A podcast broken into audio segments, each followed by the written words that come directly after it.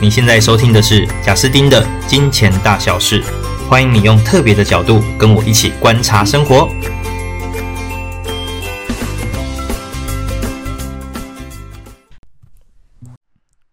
嗨，大家好，欢迎来到《金钱大小事》这一集，想要跟大家聊一个话题，叫做风险认知与机会。就这是三件事情，但这三件事情中间有一定的连结，就是有些时候我们不太会愿意。去触碰一些我们心中认为有风险，或者是这件事情没那么容易做，又或者是它有问题，一般人都觉得这件事情好像有些状况、有些问题，但其实呢，它背后一定该会潜藏着一些机会。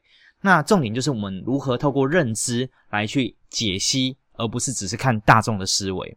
那我举一个最简单的例子哦，在投资上面就有这样的一个最简单的范例，例如说，你今天很希望。我的钱一毛都不可以少，但我还希望它可以生利息。我希望它超级安全稳健。好，那所以可以做什么？可以做银行定存。那这个银行定存呢，当然就你确定一毛都没有少。那到一年之后就拿那个一趴。那这件事情当然就没有那么的吸引人，但它就是因为完全没有任何风险，而且所有人都觉得这件事情很安全。那如果呢，你今天希望拿高一点点，有人就会去做投资型保单。投资型保单可能在呃报酬率上哦，我们这边讲的是那种低风险的，不是用一些呃外币的。那因为那还有汇差很多状况，我们讲的就是很低风险、相对安全保守的，大概就是一点八到二点一 percent 左右。那我之前所分析过的很多张保单，我最后算一算，大概就是这样。那这个一点八到二点一 percent 左右的这个报酬。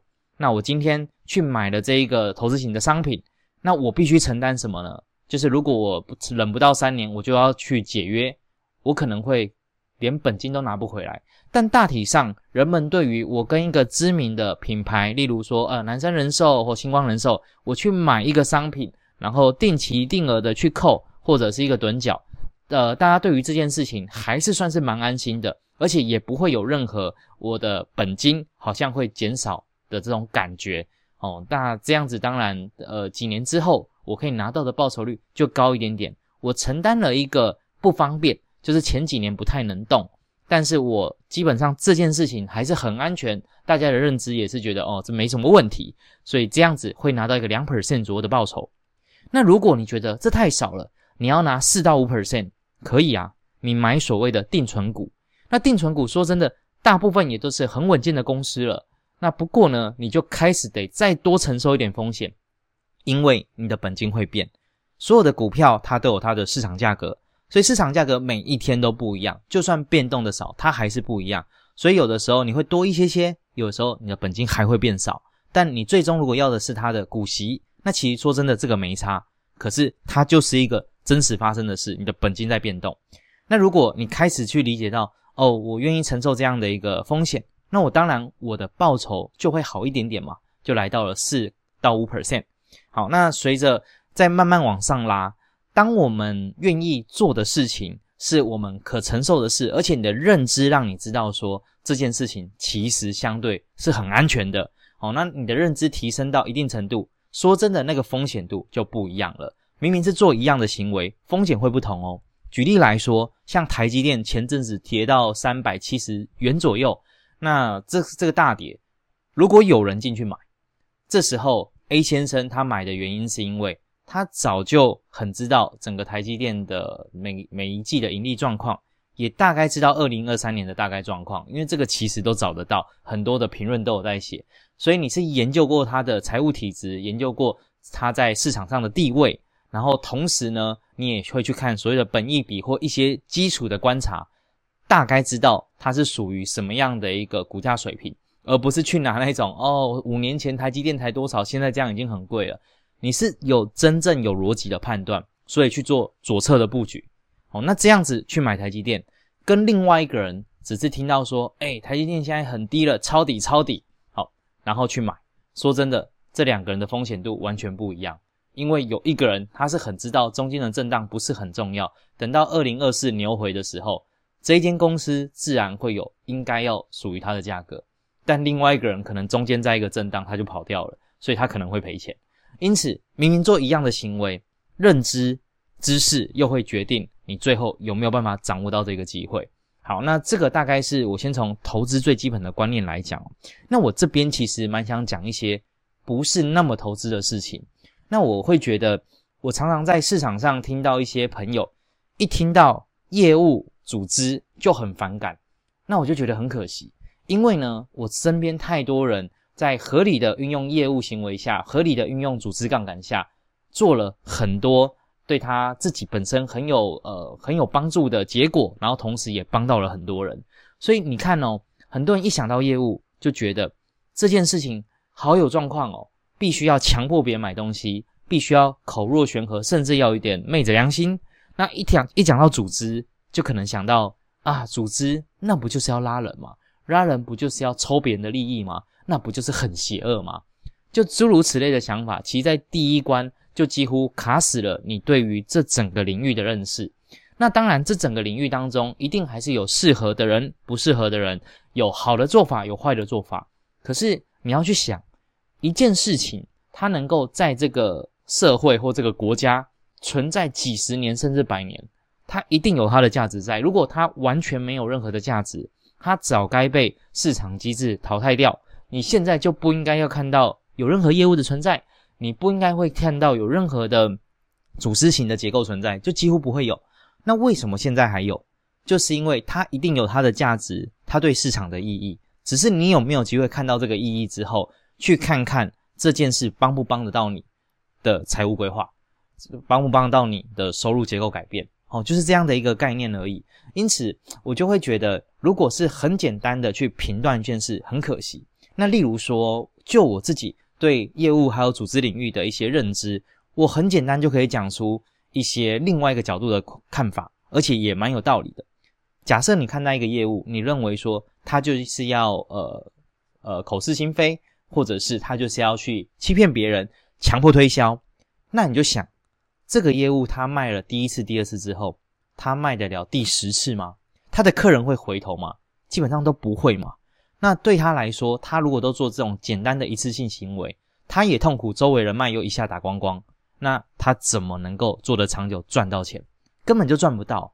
所以我们所担心的那个样子，其实根本也不是在这个领域可以把这件事情做好的样子。再来，我们讲组织，组织的行业，人们可能都认为。我就是拉人，然后我就是吸别人的钱或吸别人的的时间。但你去想哦，人们真的那么笨吗？如果一个人很知道哦，这件事情我被骗了，那他有办法再骗十个、二十个、三十，甚至更多吗？其实这件事情就算短时间真的给他骗到不少人，他也很难持续啊。所以简单来讲，真正我们讲的是合法公司哦，任何保险业、房仲业或直销业，任何它能够有。组织型的概念，然后在这个市场上那么久，而且明明在政府上面又合法，就肯定有它的正面价值在。我就讲一个简单的叙述：一间公司希望什么？公司越长越大，业绩越来越好。一个就是资深的业务员，他希望什么？他希望的是我一开始好不容易磨练出来的这些能力，我可以慢慢的传承给年轻一代。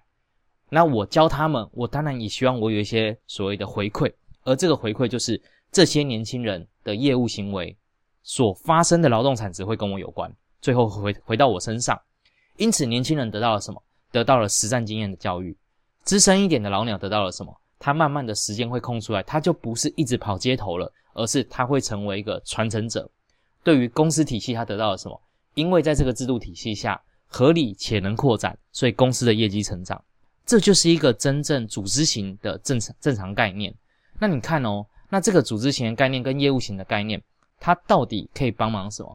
就是可以帮忙的是，如果你是一个资本没有那么多，或者是你的时间没有到那么的可以 full time 的去做某一个创业，那其实这样的一个组织型或业务型的的生意或这样的一个领域，是某一种斜杠很好的机会，而且也是磨练人很真实的地方。如果你说完全不碰业务的人有没有机会做老板可以成功？其实非常非常的困难啊，绝对不是什么你的商商商品好，你什么都不用做，他会讲话，因此自然不行而效，这怎么可能？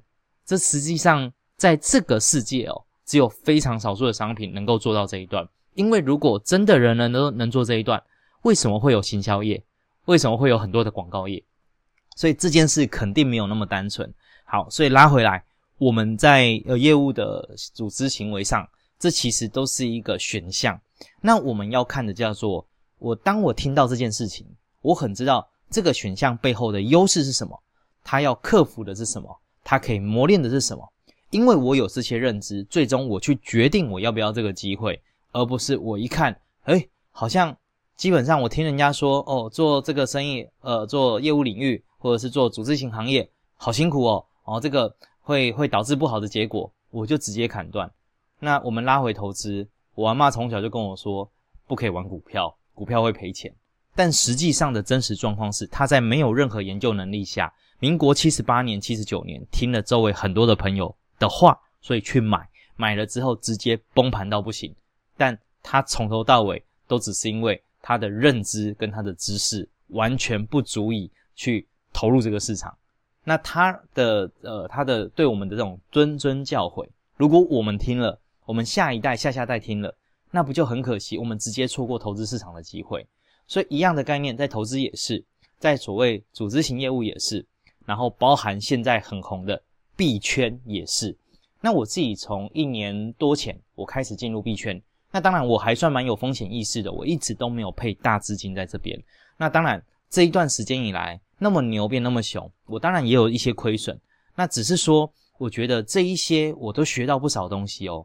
可是很有趣的事情是，只要周围有朋友知道我有在币圈，有在做这一些投资行为，每次都会直接问：你还好吗？你还可以吗？包含今年年中的 Luna，Luna 的崩跌事件，就是几天跌了一百万倍哦，就从大概一百块跌到了零点零零零零一块。再来是几个礼拜前的 FTX 交易所倒闭事件，那这个交易所在币圈算是超知名了，所以我们都称这个叫做币圈的雷曼兄弟。谁都没有想到那么高等评价的一个交易所，诶，既然后面会出很多问题，所以可能很多人听到就说哦。只有傻子才会去做这个高风险的事，那都是虚的，那边都是资金盘哦，那都是一些呃可能不不务实的人，或者是那种好逸恶劳的人，或者想一夜致富的人才去接触的市场。但实际上真的是这样吗？实际上哦，我光讲前几个礼拜 FTX 它的倒闭事件，说真的，影响到的不只是一般散户哦，包含很多大型的金融机构，其实都有部分投资在那边哦。那你去想，很多甚至是国家级的金融机构，它背后的研究人员会比普通人还要笨吗？甚至是马斯克在去年也第一次用他的企业进，呃，就是直接买了比特币哦。那你说马斯克全球首富，然后又是这么神的人，他是笨蛋吗？那为什么他会接触这个市场？所以你会发现，绝对没有一件事情是可以那么简单定义，就是啊，笨蛋才做这个，不可能。如果真的是这么简单能定义的，它早就被市场淘汰了。市场机制是很厉害的，一定是它目前或许共识性没有那么强大，有些人认同，有些人不认同，因此这些地方才有机会。所有人都认同的，所有人都觉得没问题，所有人都觉得一定赚的，它早就来不及了，最终就会类似银行定存那样，我就是只给你一趴。好，那因此我们所有的。观念其实，在很多事情上，我觉得都要有一些转换啦。就是要很知道，真正重点的，从来不是行业本身。我去讲一个行业、一个领域的不好，并不代表我有多厉害。真正的厉害，一定是我能够辨别出这个行业它的风险是什么，它的问题是什么，但是它背后的机会点是什么。例如币圈，就是因为它的共识性现在又有点崩解，所以。在整个币圈的总资金量级又在衰退，那我就能想象，当下一轮牛市又来的时候，人性总是疯狂，历史总是重演的。那只要这一份共识又慢慢被凝结起来，现在有多么的悲观，就会造就之后有多么大的波动率。那这些波动才能造就我可以在这个市场拿到可能是在成熟股票市场拿不到的获利空间。那不过我要很认知到。这一块市场有它的风险性。那举例来说，你今天在传统的金融世界，你汇错钱了，汇给朋友，你的账号打错了，或者是有指定的呃汇入账号，就我只能用我凯基银行的某一个户头汇到那边去。结果我用错，我用成华南银行的汇过去，一通电话打，马上有人帮你处理，你的钱会乖乖的汇回来。但是在虚拟币的世界，你汇错了，你地址打错了，就消失了，就没有了。所以这些就是所谓的风险，跟所谓它相对没有那么 friendly，而它的机会点，就是因为它在这样的一个情况下，所以它才有机会。那因此你说，呃，例如说，假设到年底，以太币它可能又会有一些呃起伏，那再过个一两年，它至少回个两三倍，有没有问题？其实如果你是了解这个圈子人，就会发现有一些蛮安全的概念，这件事情是有非常大几率发生的。那你说有没有可能有黑天鹅导致整个市场归零？当然也有，可是就整个期望值来说，这件事情还是很值得做，只是你的认知有没有到那，还是认知已经告诉你碰都不要碰？那我就觉得相对可惜。而且我刚刚举的所谓的业务圈、组织、组织行销业，或者是币圈等等，这一些啊，到最终你有没有去介入或了解或投入？我觉得似乎也不是我这一集要讲的重点。我这一集要谈论的是，究竟我们在看待新事物或未知事物的眼光，能不能够更广一点？能不能够更带着所谓的学习跟好奇心一点，而不是很容易一竿子打翻所有船？那我觉得人性有一个状况，就是人性会希望证明给别人看，我的看法是对的，会希望别人觉得我很厉害。所以怎么样可以表现这件事情呢？就是斩钉截铁的、截铁的说。这个东西不行，或者是在任何呃负面状况出来的时候，斩钉截铁的再次 confirm 说：“你看，我就说他不行吧。”但其实真正懂的人，真正厉害的，看到这一些，就会觉得，嗯，这个人的世界太可惜了，非一则零，非黑即白，这太可惜了。因为实际上这世界并不是这样运作，而这样子会错过很多机会。所以我们这个频道在谈的叫做金钱大小事，我们在谈的叫做财富累积。在谈的叫做运用财富，在谈的叫做各种实现生活的可能。那如果你觉得所谓的财务自由、选择自由、时间自由，然后让人生更解放，你的选择权可以去做更多事。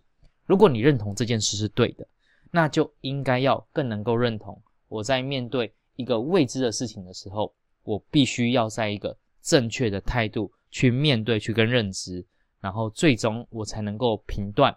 因此，我才会错，我才不会错过机会。那不错过机会，人生才有可能在可能工作领域之外能够有好的表现。那自然这辈子才会有所不同，好吧？那最近因为发生了很多周围的跟朋友的讨论啊、对话，深深有感，所以录了这一集，希望对大家有所帮助。那最后呢，我想跟大家讲，金钱大小事，最近想要做一个小计划。就是我会在呃我的下面的这个备注区，我会留下一个 Google 表单。那 Google 表单呢，如果你愿意的话，欢迎你可以简单填写哦，你目前在理财或财务上有没有想要讨论的议题？那我希望找几个观众，我们来做一对一的，可以说是财务见解，或也没有那么严肃，或叫财务聊天。那我希望可以得到更多的 idea，那帮助我在再来的集数当中可以有更多的分享。那如果听众你觉得诶有兴趣，你也蛮想要跟我有机会可以私下聊聊的，然后分享一下或分析一下你目前的各种财务规划，欢迎可以填写表单。那金钱大小事，我们下期见喽，拜拜。